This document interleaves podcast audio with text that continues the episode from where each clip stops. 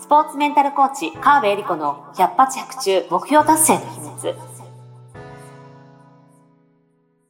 この番組は、オリンピック選手のメンタルコーチ、川辺恵里子が、スポーツだけではなく、ビジネスにも教育にも共通するメンタルの整え方について、あなたからの質問にお答えしながらお届けする番組です。ジュニア選手、トップアスリート、営業マン、企業経営者の目標達成までをサポートする、ハルアス株式会社の提供でお送りします。どうも皆さんこんにちは。川辺恵里子の100発100中目標達成の秘密第49回スタートさせていただきます。ナビゲーターのトーマス J. トーマスです。よろしくお願いいたします。そして、スポーツメンタルコーチの川辺理子です。よろしくお願いします。はい、よろしくお願いいたします。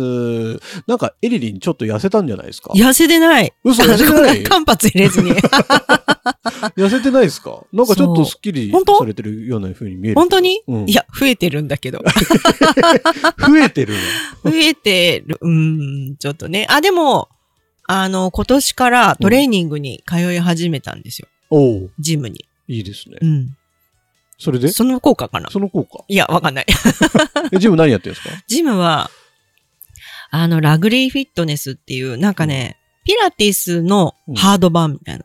機械を使うんですけど、ピラティスとマシーントレーニングの、なんか合いの子みたいな。もう40分間うん。休みなしうん。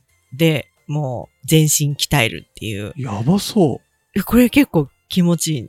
あ気持ちいいです。まあ、すすごいハードで辛いんですけど、うんその最中は、うんもうなんかね、筋肉とかプルプルってすごい震えて、笑っちゃうぐらい震えるの。こんなに震えてるっていう、な、なんだろう。ちょっと表現しづらいんですけど、うんまあなんか気になる方は、あの、東京だったらいけると思うんで。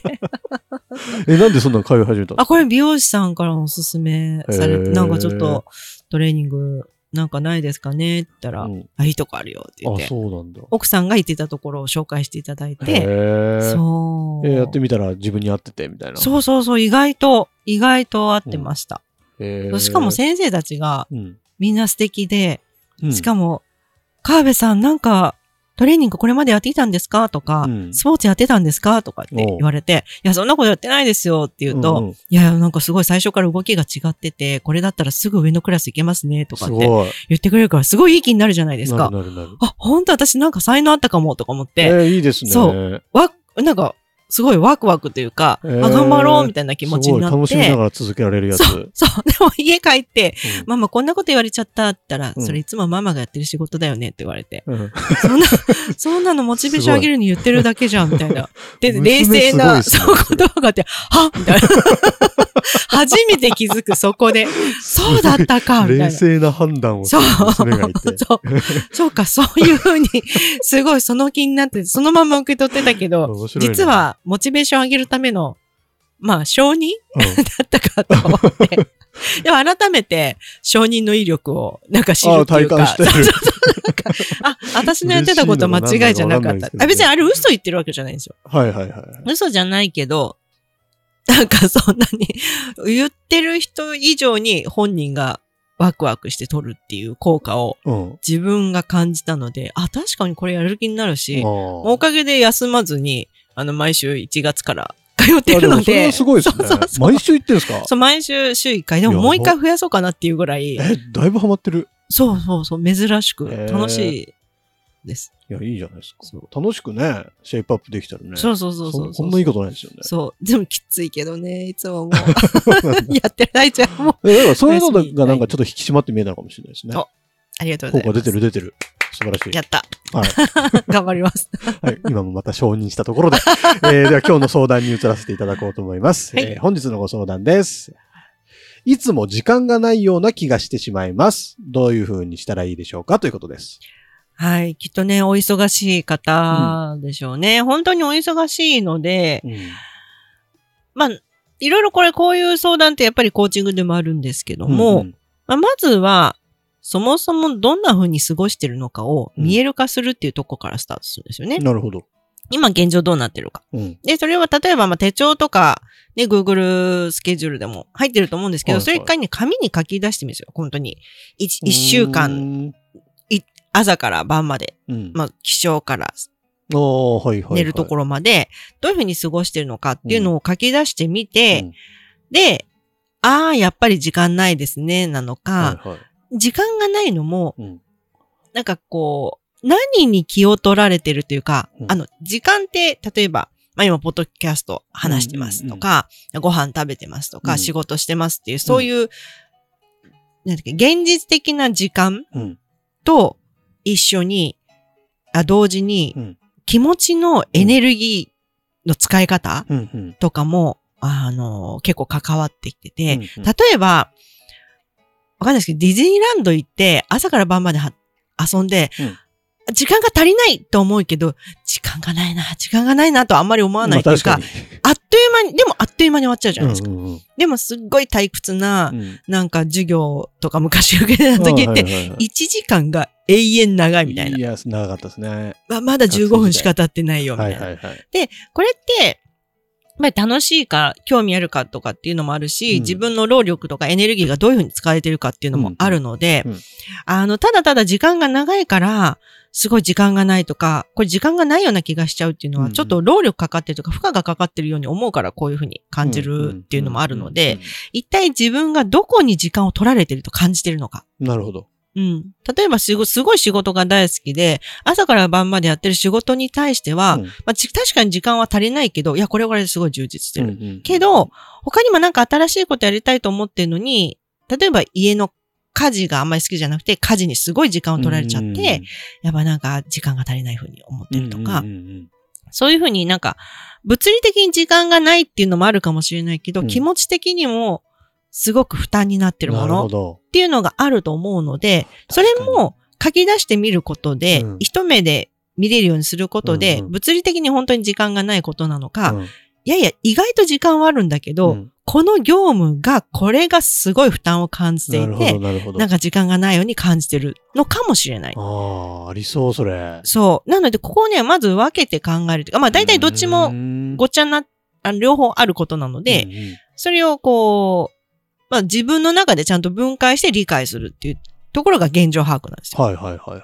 で、その上でですよ。うんあ、今これに自分時間取られてるなとか、あ気持ちが持ってかれちゃってるな、だから時間がないなと思ってる。これないような気がしてしまうなのなで、るほど。気がしてるだけなんですよ。おうおう本当はあるかもしれないし、うんいや本当にないかもしれないし、ちょっとそれがわかんないので、んそれが明確にした上で、うんじゃあ本当はどう過ごしたいのかうんっていう、その先に本当はどうしたいを考えないと、なるほどね。なんかね、どうにもやりたいことをじゃあやってしまえって言って、うん、あの、やると、ますます時間がなくなっちゃうとか、あの、じゃあやめ、何かをやめなきゃいけないと思ってもどれも手放せないとかってなっちゃうので、あの、そう、手放しちゃいいってもんでもないし、増やせばいいってもんでもないので、本当はどうしたいのかっていうゴールをね、明確にする必要があるんですよ。よ。で、この時にもちろんやりたいことが具体的にあるんだったら、うん。これにこのぐらいの時間取りたいとか、うん。こういうことやりたいっていうのでもいいし、はいはい。なんか今具体的なものはないし、うん。今の生活をガラッと変えたいわけじゃないけど、うんうん。なんか時間ないのを何とかしたいなっていう感じだとしたら、うん。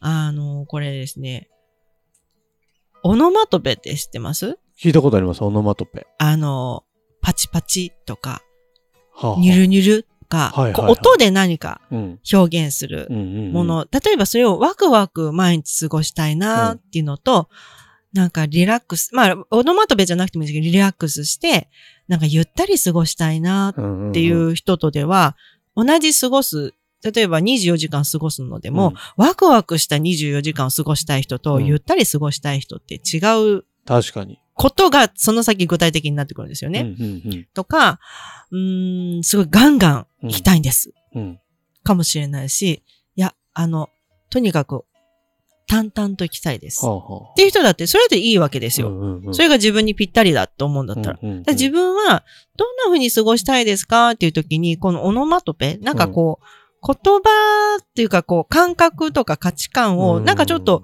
言葉とかで表現してみると、うん何か出てくるかもしれないですね。うんで、これ自分の頭の中でオノマトペ普段使ってないと、うんうんなかなか出てこないので、うんまあ、これネットでオノマトペって調べると、なんかいろいろざーっと、あのーいろんなパターンが出てくるので、自分に合ってるのはどれかなみたいな探してみると。なるほどね。そそれが分かるだけでもなんか自分の性質というか、そうそうそうそうどどういう風にしたいかが見えてきそうですね。うんうんちなみになんかトーマスはなんかこんな風に過ごしたいなっていうなんか表現ありますか？なんでしょうね。今、あの、エリリンが言った中だとゆったりとか、そういうのが合ってる気がしますけどね、自分には。うんうんうんうんあんまりせかせかは行きたくないし、うん、ゴリゴリも行きたくないし、ゆったり。ゆったり。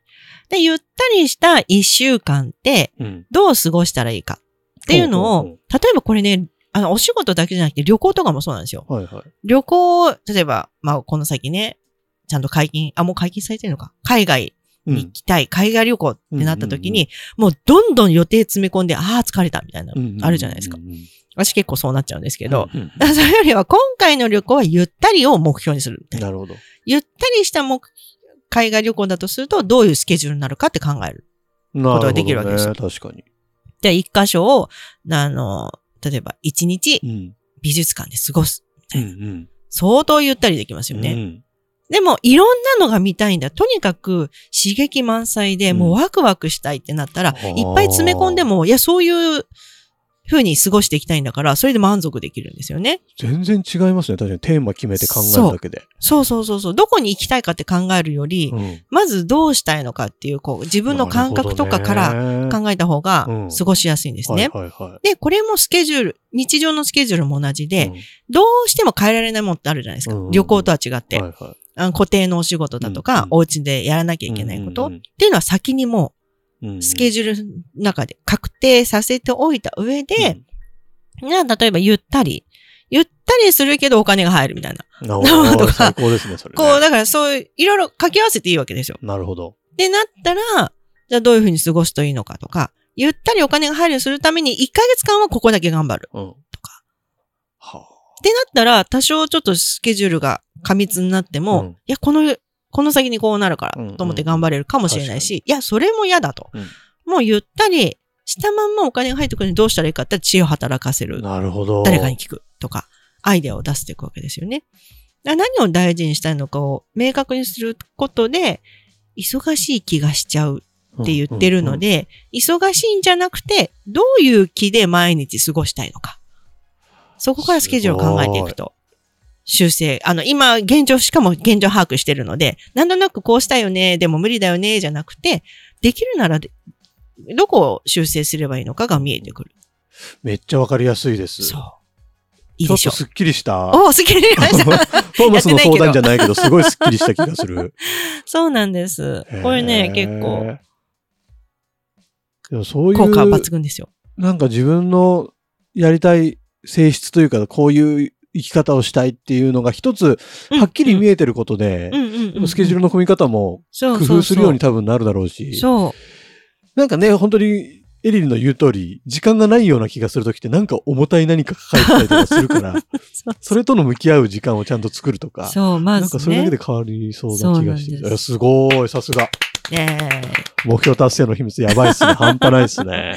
え はい。ぜひ、あの、リスナーの皆さんもですね、この番組活用しない手はないと思いますので、あの、概要欄にエリリンの LINE 公式アカウントの URL が載っかってます。そこ登録していただいて、そこからご相談いつでも送れるようになってますので、ぜひこれ活用して、えー皆さんの悩みをこの番組で解決していったらいいのではないでしょうかとはい。いうところで。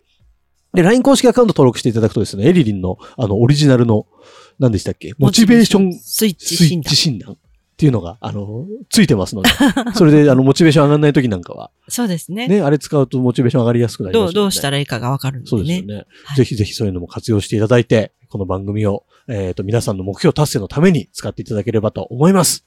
というわけで、えー、カーベリコの100発100中目標達成の秘密第49回以上で終了させていただきます。エリリ、エリリンありがとうございました。ありがとうございました。今週も最後までお付き合いありがとうございました。あなたの毎日に少しでもお役に立ちますように。来週の配信も楽しみにしていてくださいね。この番組は、提供、ハルアス株式会社、プロデュース、tmsk.jp、ナレーション、土井まゆみがお送りいたしました。